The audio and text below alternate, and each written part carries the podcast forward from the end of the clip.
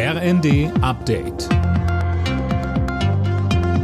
Stündlich neu. Auf den Punkt informiert.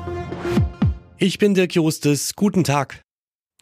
Russland hat offenbar eine interne Besprechung hochrangiger Bundeswehroffiziere über den Taurus-Marschflugkörper abgehört. Ein Propagandakanal hat einen Mitschnitt veröffentlicht. Auch Luftwaffenchef Gerhards soll zu hören sein. Worum geht's denn konkret, Daniel Bornberg? Also es geht wohl um sensible militärische Details rund um einen Taurus-Einsatz durch die Ukraine. Dabei werden beispielsweise auch mögliche Ziele diskutiert. Das ist natürlich ein krasses Sicherheitsleck und ein gefundenes Fressen für die russische Propaganda. Moskau versucht ja immer wieder, die öffentliche Meinung hierzulande zu beeinflussen. Fakt ist, Kanzler Scholz lehnt eine Taurus-Lieferung ab. Er bekommt zwar Druck von allen Seiten, bleibt aber bei seinem Nein.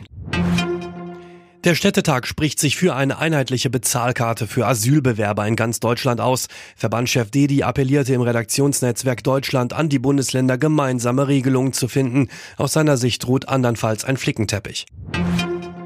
Nach dem Tod dutzender Menschen bei einer Lebensmittellieferung in Gaza wollen die USA mehr Hilfen schicken. Präsident Joe Biden kündigte den Abwurf von Hilfsgütern über dem Gazastreifen an. Mehr von Colin Mock. Außerdem solle die Möglichkeit eines Schifffahrtkorridors geprüft werden, um größere Mengen liefern zu können. Biden will gegenüber der israelischen Regierung darauf bestehen, dass mehr Hilfskonvois in das Palästinensergebiet gelassen werden.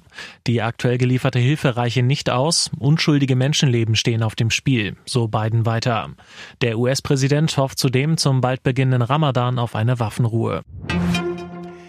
Die deutsche Reisebranche steuert auf ein Rekordjahr zu. Schon jetzt liegen die Umsätze für die Sommersaison gut 30 Prozent über dem Vorjahr, sagte DRV-Präsident Fiebig der Welt am Sonntag. Vor allem die Nachfrage nach Kreuzfahrtreisen hat zugenommen.